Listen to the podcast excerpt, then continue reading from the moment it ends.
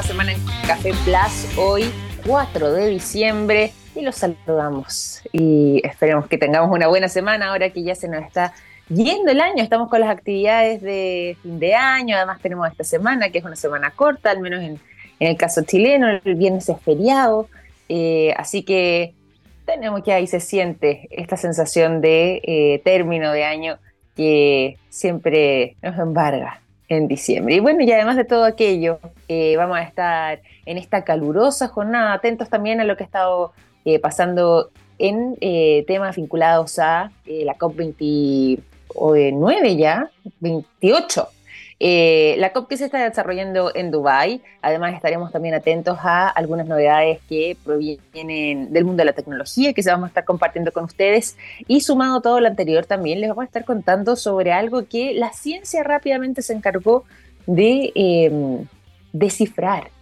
Hace em, algunos días atrás, particularmente el día jueves de esta semana, se comenzó a realizar un registro que provenía de Arica y que eh, daría cuenta de supuestamente la caída de un objeto desde los cielos hacia el mar y que algunos podían estar ahí especulando de qué se trataría. ¿Habrá sido la caída de un meteorito? ¿Habrá sido un ovni, decían algunos también? Eh, ¿Basura espacial?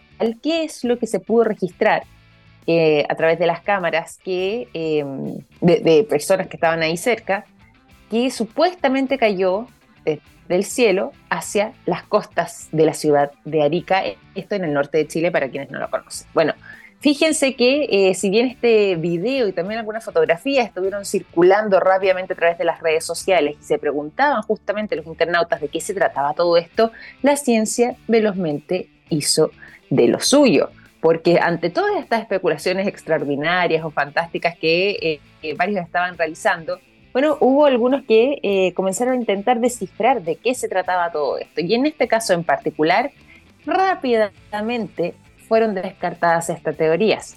No se trataba de basura espacial, no se trataba de ningún ovni objeto volador no identificado que cayera desde los cielos, y al parecer tampoco se habría, o sea, no al parecer, derechamente tampoco se habría tratado de un meteorito. Todo esto gracias a que monitoreando el registro de la cámara se logró evidenciar de que em, la razón que habría estado o que está detrás de todo esto em, no tenía un origen eh, celestial, por decirlo de alguna manera, o más allá de, de nuestro planeta, sino que desde el propio fondo marino. ¿Por qué? Bueno, porque cuando se comenzó a analizar las imágenes se dieron cuenta de que en vez de ser, por ejemplo, que es lo que siempre pasa cuando cae un objeto desde el aire, ¿cierto? Cuando cae algo al agua, desde el aire o desde gran altura, en este caso desde el cielo, supuestamente como era la teoría, cuando cae algo, inmediatamente se levanta el agua de manera rápida cuando ese objeto ingresa al agua, ¿cierto? Dependiendo tanto de su tamaño, su, volumen, su peso y eh, sumado a la fuerza con la que cae. Bueno, este levantamiento rápido de agua propio de una caída no es lo que se evidencia en las imágenes, porque acá se da la sensación de que se ve como una especie de flujo continuo de agua, es decir, como un chorro de agua que está emanando desde las profundidades y que de hecho, con otras de las imágenes que se han estado viralizando, se puede percatar uno que son casi dos chorros de agua. Es decir, no sería algo propio de una caída, sino que al verse estas dos chorros y que, como decíamos antes, tendría la particularidad de mantenerse de manera constante, ya nos está dando luces de que quizás por estas teorías no iba la cosa. Sumado al hecho de que, a propósito de la ciencia, rápidamente consultado a los expertos, se dieron cuenta de que em, en las imágenes, eh, algo curioso además, y, e investigando también respecto a lo que pasó en esa zona, no hay nada que indique que algún objeto podría haber ingresado a la atmósfera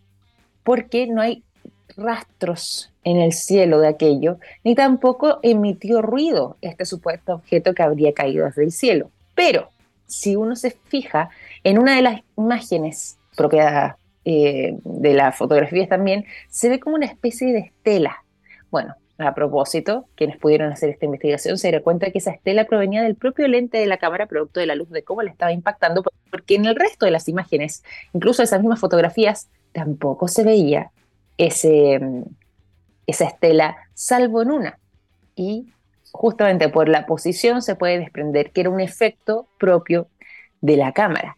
Y sumado a la anterior, lo que empezaron a reconocer quienes estaban limpiando aquí estas investigaciones, despejando dudas, eh, comprendiendo de mejor manera qué era lo que podía haber sucedido ahí, se dieron cuenta que este mecanismo más bien era bastante similar al mecanismo de un remolcador, porque eh, justamente la forma del agua, que como les decía, apuntaba en dos direcciones, es propia de este tipo de casos. De hecho, se hizo eh, eh, el anuncio posteriormente, y ya esto lo hemos conocido con los días, de que la prueba de equipos eh, de una compañía, al parecer, en el caso de incendio en alta mar, habría sido la respuesta. Es decir, nada habría caído, esas eran especulaciones, y sencillamente haciendo el análisis correspondiente, contrastando datos, por supuesto, también e informaciones, pero además siguiendo la supuesta eh, ruta, ¿cierto? Que habría tenido este o meteorito o objeto volador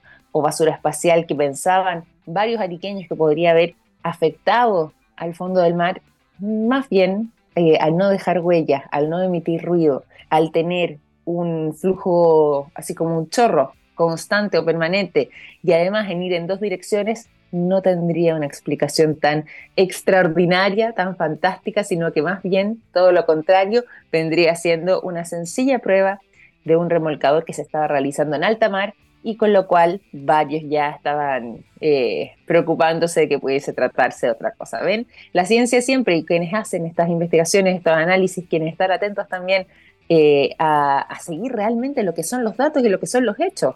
Eh, de una manera paciente siguiendo esa pista, bueno, podemos encontrar muchas veces explicaciones a cosas que de repente pensábamos que eran más complejas, más extraordinarias, pero que eh, en este caso nos vienen a sorprender con esta posibilidad de que realmente no se trataba de nada más que de una explicación bastante sencilla. Vamos a continuar acá en el programa. Queremos seguir durante esta mañana. Tendremos un gran invitado en algunos momentos más, quien le puede estar contando de quién se trata, pero también estaremos con buena música. Durante esta jornada los quiero dejar a continuación con el sonido de Royal Blood. La canción Figure It Out es lo que suena a continuación.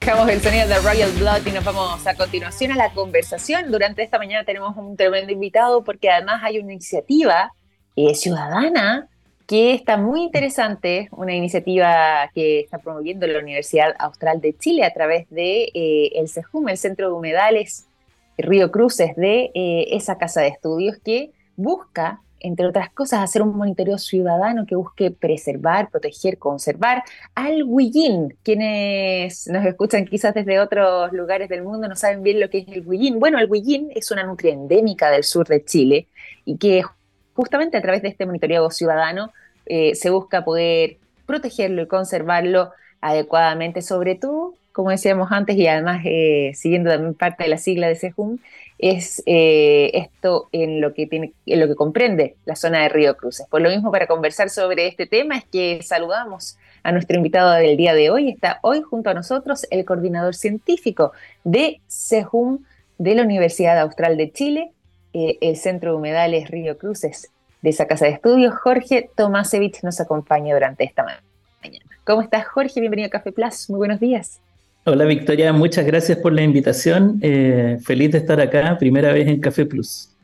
Sí, pues ojalá que se repita después y que tengamos también iniciativas tan alegres y tan importantes también como la que ustedes están liderando ahora con eh, esta eh, mm. con este objetivo de proteger al huillín, esta nutria endémica del sur de nuestro país, y donde mm. además a través de iniciativas como este monitoreo ciudadano buscan justamente poder eh, quizás revertir el escenario que, se venía dando para poder eh, fomentar y conservar al huillín de mejor manera. Cuéntanos un poco, antes de que nos vayamos mm. aquí a esta iniciativa en particular y a las coordenadas de esto, del trabajo que ustedes realizan como CEJUM, como Centro Em, de humedales de Río Cruces de la Universidad Austral de Chile. Ya, muchas gracias Victoria. Eh, sí, nosotros hacemos eh, bastante, tenemos bastantes vertientes de trabajo. Somos un centro integral de conservación eh, alojado en la Universidad Austral, aquí en, Cabo Blanco, al ladito de la isla Teja.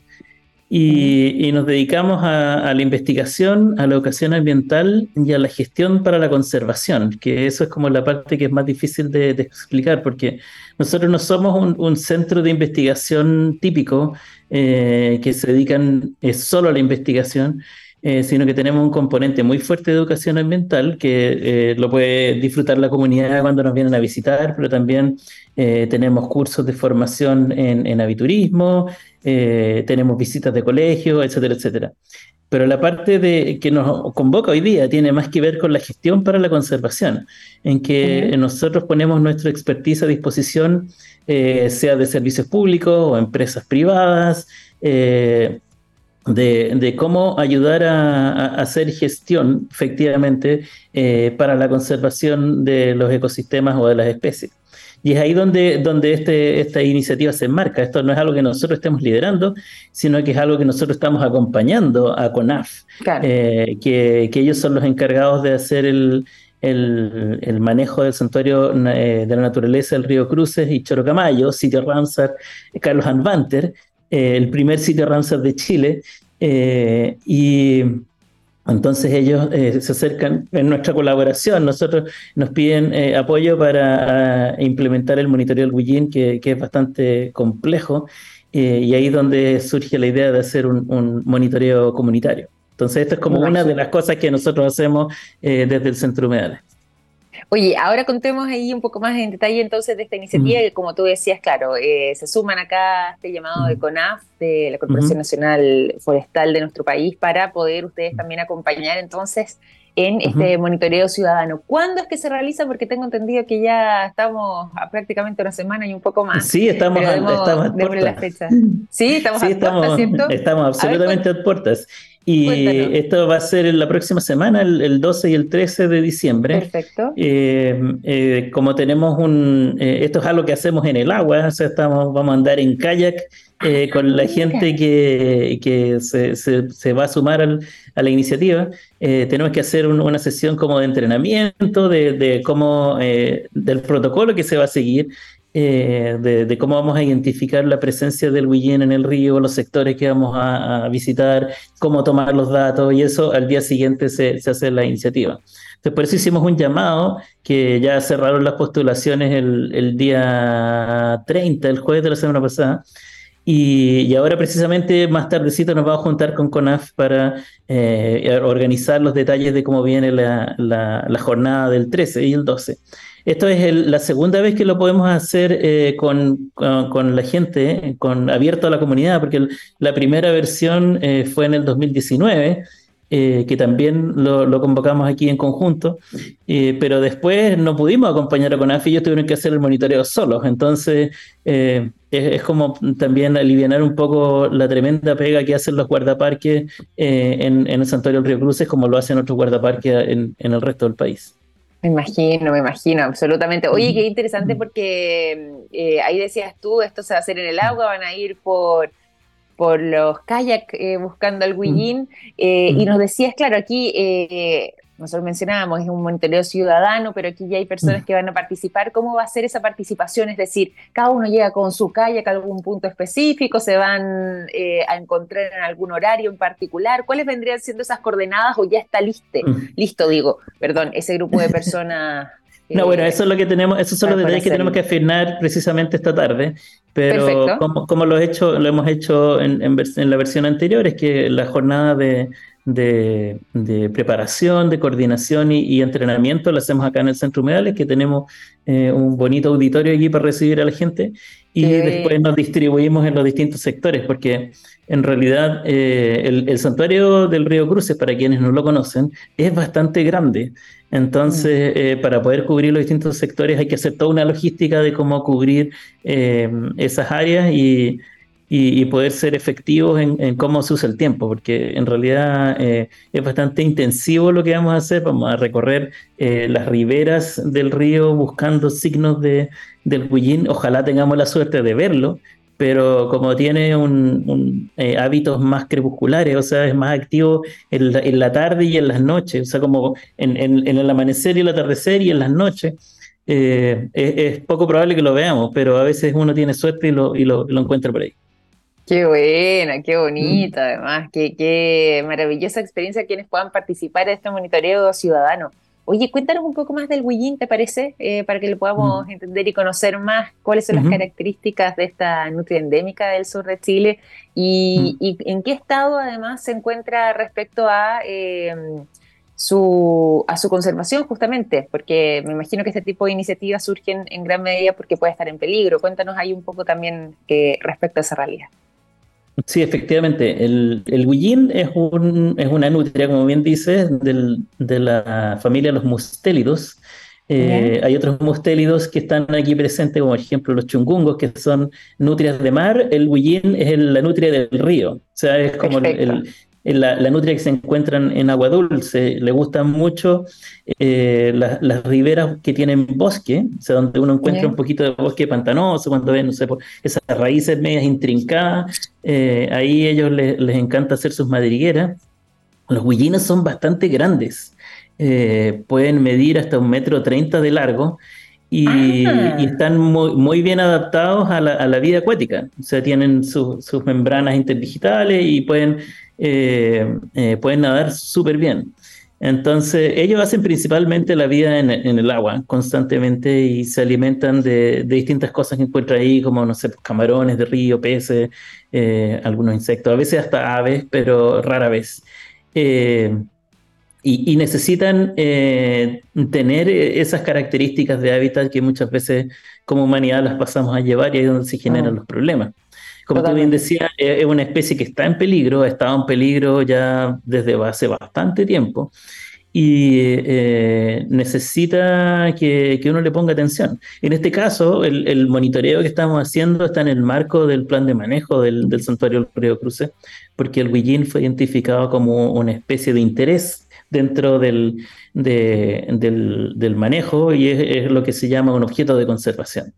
Entonces hay que estar muy atento eh, de cómo van variando las poblaciones de huillín, si se mantienen, declinan o, ojalá aumenten para poder eh, eh, mejorar su estado de conservación. Pero por ahora está muy complicado porque mm. las amenazas que llegan a los ríos los afectan directamente.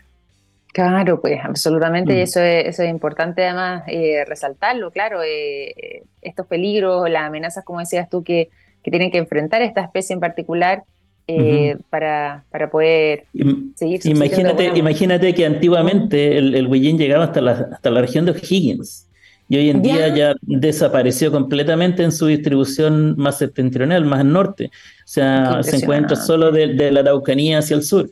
Eh, y lo mismo pasaba en Argentina, que eh, la distribución de la especie se ha reducido notablemente.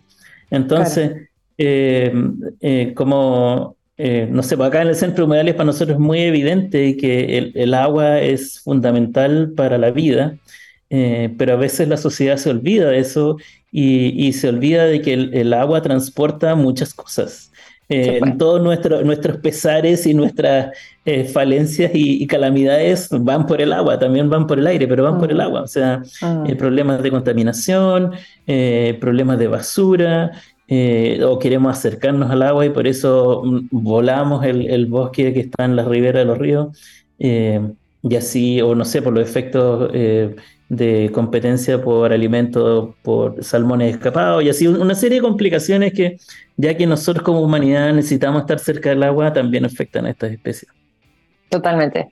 Oye, eh, ¿cómo ha sido también la experiencia en los años anteriores? Porque ahí tú mencionabas eh, que, claro, esta no es la primera vez que se realiza una iniciativa de este tipo, que ya habían hecho este monitoreo ciudadano. ¿Cómo ha sido esa experiencia previa y, mm. eh, y con qué resultados también, o qué resultados han obtenido una vez mm. finalizadas estas instancias?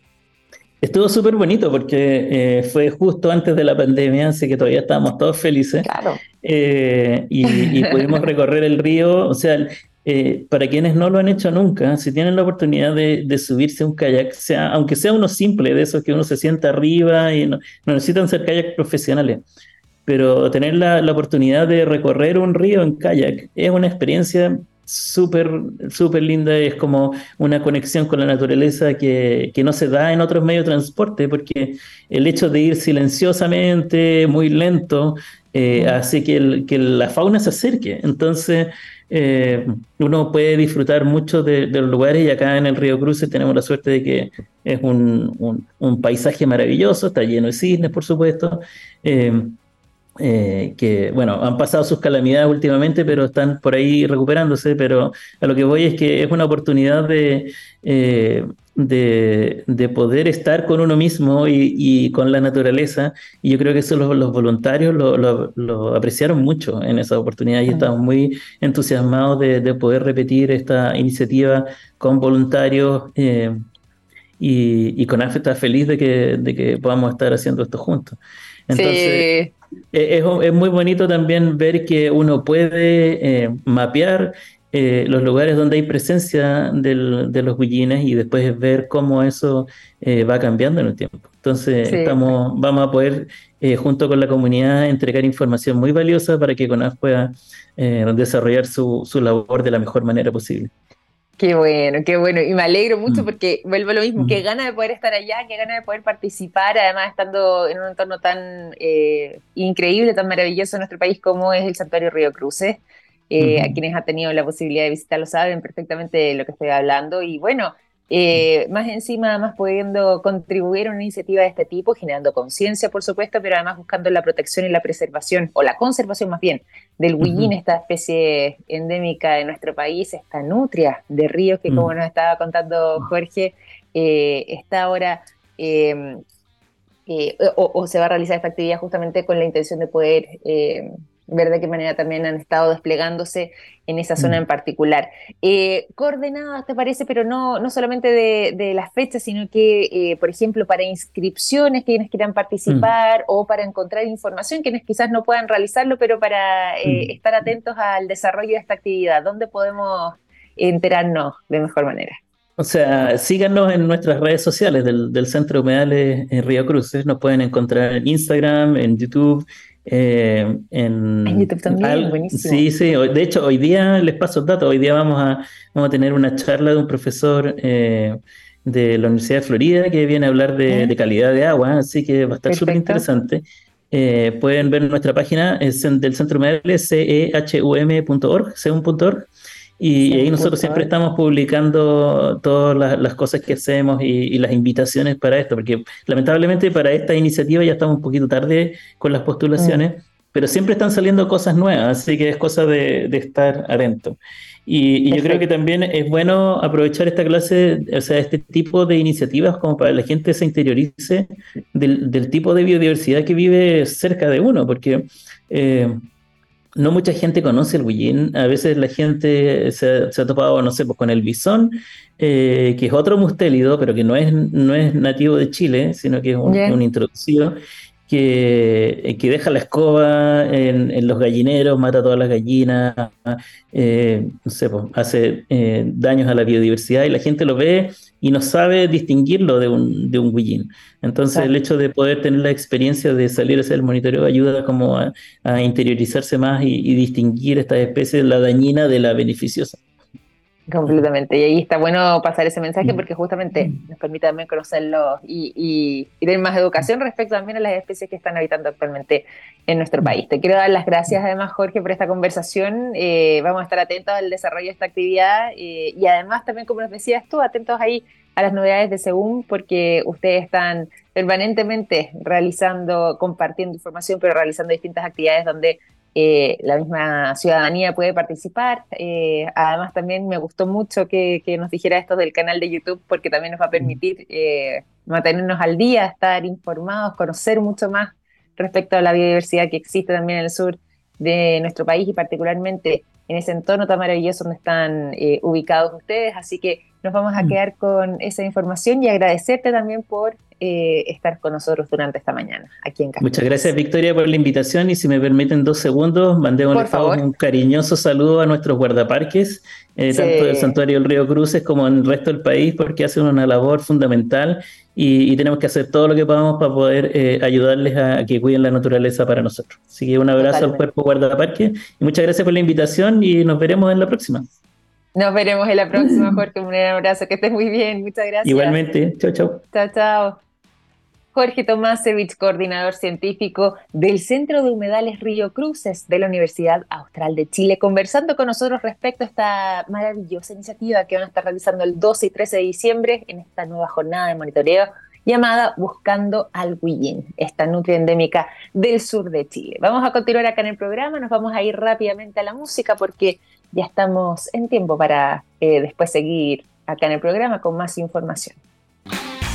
Y ya seguimos aquí en Café Plaza en esta mañana de día lunes 4 de diciembre, todo esto para irnos eh, a la información durante esta jornada. Y nos vamos a ir de inmediato, digo, a eh, novedades que provienen del mundo de la ciencia, particularmente de Harvard, una psiquiatra eh, de esa casa de estudios tan renombrada alrededor del mundo, que eh, estuvo analizando cuáles eran algunos factores eh, estresantes y que también tienen impacto en la memoria de las personas y que pudiera, cuáles son los factores también que están relacionados a, por ejemplo, tener una merma en esta situaciones, es decir, que vayan afectando eh, a nuestro cerebro, deteriorándolo de alguna manera e impactando de esta forma directamente en nuestro cerebro. Bueno, fíjense que eh, dentro de todo este gran camino, eh, siguiendo además el resultado de algunos estudios que habían realizado también en esa casa de estudios, se habían dado cuenta de que, bueno, la alimentación vendría siendo determinante a la hora de poder prevenir estos deterioros en el cerebro. De hecho, es más, la psiquiatra que le estoy mencionando, llamada Uma Naidoo, es sumamente conocida por eh, acuñar una frase que se utiliza mucho, dicen eh, algunos estudiantes hasta el día de hoy, en eh, la Escuela de Medicina de la Universidad de Harvard, que dice que finalmente em, la salud de las personas y la decisión que nosotros tomamos también para poder preservarla de buena manera se aloja en el final de nuestro tenedor. Es una manera de decir, lo relevante que termina siendo las decisiones de los alimentos que eh, consumimos, eh, cuáles elegimos y, por supuesto, el vínculo que existe con nuestra salud física, pero sobre todo también a nivel cerebral. Bueno, fíjense que eh, se dio cuenta, además, en esta investigación, que había una planta, una hierba que se utiliza mucho en la cocina muchas veces, por ejemplo, en preparaciones con carne, porque tiene un olor y un sabor un poco más fuerte, pero que es tradicional muy fácil de encontrar, que es el romero. Sí, el romero estaría eh, teniendo un rol bastante interesante respecto a eh, ciertas actividades que tendría y que contribuirían a un buen funcionamiento de nuestro cerebro y por supuesto además a conservarlo de buena manera, saludablemente.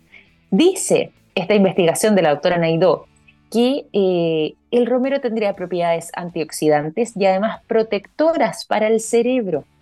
Y de esta manera, utilizar esta hierba en particular y utilizar sus extractos pueden ser esenciales para contribuir a generar además, no solamente a aminorar, por ejemplo, los síntomas de estrés, de la depresión, de la ansiedad, sino que incluso a generar una especie de capa protectora frente al dolor, es decir, tiene un eh, efecto analgésico y actúa, por lo mismo también, como una especie de tónico o de bálsamo para lo que es nuestro sistema nervioso. De hecho, se está evaluando, a raíz también de estos resultados, cuál vendría siendo la capacidad real que podría tener el romero, el consumir romero, el incorporarlo a nuestra dieta, eh, para prevenir el envejecimiento cerebral, particularmente por ejemplo, para prevenir enfermedades como el Alzheimer, que pudiesen estar también vinculados a aquello. Y según esta investigación, el eh, romero, como les decía, tiene estas propiedades que estarían alojadas esencialmente en lo que es el ácido carnósico, que vendría siendo un componente presente en esta hierba y que eh, tiene estas capacidades eh, o propiedades más bien neuroprotectoras, beneficiando de esta forma a la memoria. Parte también del resto de los compuestos activos y los eh, fitocompuestos que tiene mm, el romero, se encuentra numerosa cantidad de propiedades que contribuyen a nuestra vida. Por ejemplo, tendría una enorme actividad antiinflamatoria, capacidad antioxidante, em, actividad anti, eh, antiproliferativa, efecto antimicrobiano y también propiedades inhibidoras y atenuantes. Y todo esto viene siendo un enorme beneficio para nuestra salud. ¿Cómo se puede consumir el romero? Que es fácilmente una de las preguntas que ustedes podrían estar haciéndose en su casa escuchando esta información. A quienes quizás no lo tienen tan incorporado, bueno, les contamos, se puede, muchas veces la gente lo consume, como decía antes, a través de salsas, a través de carnes, eh, y ahí incorpora un poco de su, de su, alguna de sus hojitas para darle más, más sabor y más aroma. Pero también se puede tomar como infusión, 2 eh, a 4 gramos diarios en 150 ml de agua hirviendo, pueden ser hasta 3 trazas en el día. Eh, preferentemente, dice esta investigadora, después de las comidas. También eh, existen en extracto fluido con 30 gotas, 30 gotas tres veces al día, es decir, un total de 90 hacia el final de la jornada. También en esencia con 3 o 4 gotas, eh, tres veces al día. O directamente ahí incorporarlas con un carrón de azúcar, hacer esta mezcla, ¿cierto? Y en extracto seco nebulizado de 0.3 a 2 gramos diarios, según recomienda esta especialista y particularmente lo que ha sido esta investigación que han realizado desde Harvard. Vamos a continuar acá en el programa, nos vamos a ir a la música eh, a continuación. Los quiero dejar con la canción Dress de PJ Harvey, que es lo que suena durante esta mañana aquí en Café Plus. Estamos de regreso aquí en Café Plus para contarles a ustedes más informaciones del mundo de la ciencia y la tecnología, pero además también para contarles a ustedes lo que a mí me contó un pajarito. Me contó un pajarito que SQM tiene una exitosa alianza público-privada en litio y que trabajan día a día en todas sus líneas de negocios para entregar productos de estándar mundial en salud, en alimentación, en energías limpias y en electromovilidad, construyendo así un futuro más sostenible. ¿Cómo sé de todo eso? Fácil, me lo contó un pajarito. SQM, soluciones para el desarrollo humano.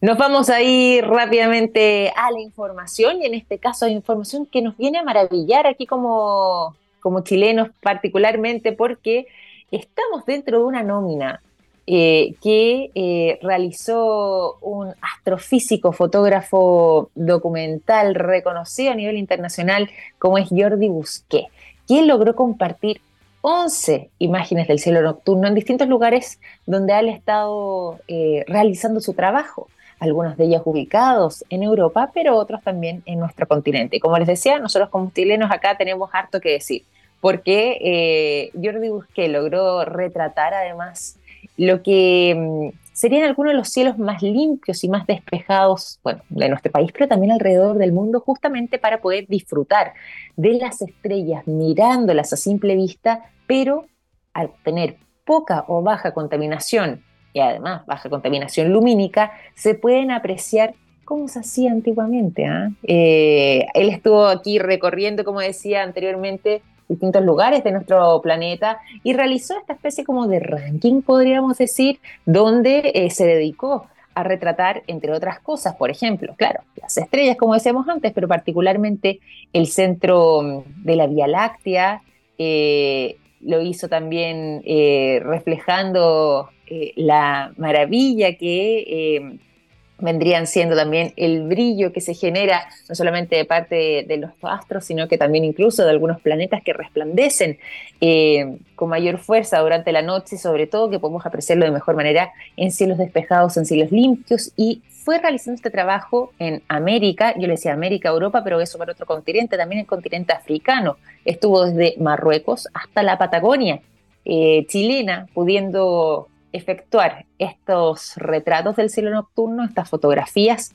que eh, ya cada vez cuesta más y sobre todo además, ojo con esto, ¿ah? en el continente europeo, poder encontrar cielos que eh, estén tan despejados, que eh, estén libres de contaminación o al menos lo suficiente como para poder ofrecer esta visión de majestuosidad que alguna vez envolvió nuestra humanidad antes de que contáramos quizás con toda esta contaminación, que es parte también de nuestra evolución y desarrollo, pero en aspectos como podrían ser, por ejemplo, eh, lo que es la, era eh, preindustrial quizás así era como se apreciaban los cielos antiguamente. Bueno, nos vamos a ir directamente a uno de los lugares más emblemáticos que él estuvo retratando, como es el desierto de Atacama, está en el norte de Chile. Eh, realizó fotografías que son francamente una maravilla, una altitud de aproximadamente 4.000 de altura. Pasa ahí que uno se puede llegar a apunar, ¿cierto? Hay que tomar ciertas medidas para no sentirse mal, pero una vez ya acostumbrado a nuestro cuerpo, bueno, podemos disfrutar de no solamente la maravilla de estos paisajes en esta zona eh, particularmente seca de nuestro planeta, una de las zonas más áridas del mundo, como es el desierto de Atacama, o el desierto más árido derechamente, sino que además una de las características más eh, fantásticas que tiene es que justamente prácticamente no hay nubes en la noche. De ahí también tiene esta capacidad de que, claro, estamos hablando de la zona más seca del mundo, una de las zonas más áridas del mundo, el desierto más árido, eh, particularmente tiene esta propiedad de que no hay nubes nocturnas. Y eso hace que al momento de fotografiar, bueno, se pueda captar un cielo que es francamente asombroso. Esto no solamente se da en el desierto de Atacama, sino que también en distintos lugares del norte de nuestro país, sobre todo en algunas ciudades o pueblos más remotos donde se pueden observar eh, las estrellas fácilmente. De hecho, él realizó también en un pueblo en particular chiquitito con una baja concentración de, personas habitando ahí, lo que es la imagen de la constelación de la Osa Mayor, como pocas veces podemos verla, además se refleja, y es una de las imágenes, yo te diría, más lindas que están en esta muestra, se alcanza a reflejar desde un charco de agua que está en el suelo, se ve atrás una especie como eh, el pueblo, eh, como distintas casas, ¿cierto? Se ve la cordillera, este cielo impresionantemente lleno de estrellas que parece casi dibujadas, y en el charco de agua se ve el reflejo que hace el cielo en el agua. Todo esto de noche, más decía. O sea, realmente una maravilla las imágenes que se pueden captar en el norte de nuestro país. Pero también hay lugares, como decíamos antes, de Europa, como por ejemplo las Islas Canarias, allá en España, eh, que han sido parte de esta muestra, de este trabajo, y estos retratos, así como también em, algunos otros lugares eh, también dentro del continente africano, como es derechamente el desierto del Sahara y en algunos puntos en particular, como es un oasis en el Sahara, donde también se puede eh, observar gran cantidad de estrellas. Lo mismo en Marruecos, que es otro de los lugares donde él ha estado eh, realizando su trabajo. Y bueno, si seguimos en el continente americano, en Bolivia, el Salar de Uyuni ha sido parte de esta muestra y otros lugares también de eh, el altiplano boliviano, así como también algunos puntos en Argentina que permiten entonces maravillarse con lo que es este trabajo que ya está siendo reconocido a nivel internacional de parte de este astrofísico conocido alrededor del mundo por eh, la maravilla de las imágenes que nos ofrece, pero además también eh, uno de los mayores aficionados y expertos también en eh, poder captar este tipo de fotografías. Así que aquí estamos dentro de este ranking, contentos nosotros también como chilenos por poder contar con este verdadero honor, ¿cierto? De tener estos cielos tan despejados que nos facilitan y nos permiten entonces todo lo que tiene que ver con ese tipo de observaciones. Vamos a continuar acá en el programa, nos vamos a ir también a otros datos y a esta hora de la mañana, cuando son las 9 con 55 minutos. Aprovecho también de contarles a ustedes lo siguiente. En SQM trabajan en innovación y en tecnología para crear productos de alto valor agregado desde Chile para el mundo. Así es, SQM es una empresa chilena con presencia global, comprometida con la sostenibilidad y con las comunidades. ¿Cómo sé de todo eso? Fácil me lo contó un pajarito. SQM, Soluciones para el Desarrollo Humano. Y de esta forma entonces finalizamos este capítulo de Café Plus. Les quiero agradecer a todos ustedes por su sintonía, por habernos acompañado y desearles un tremendo día lunes que comience lleno de energía para esta semana corta que se nos avecina. Un gran abrazo, que estén muy bien, que les vaya muy bien hoy día. Chao, chao.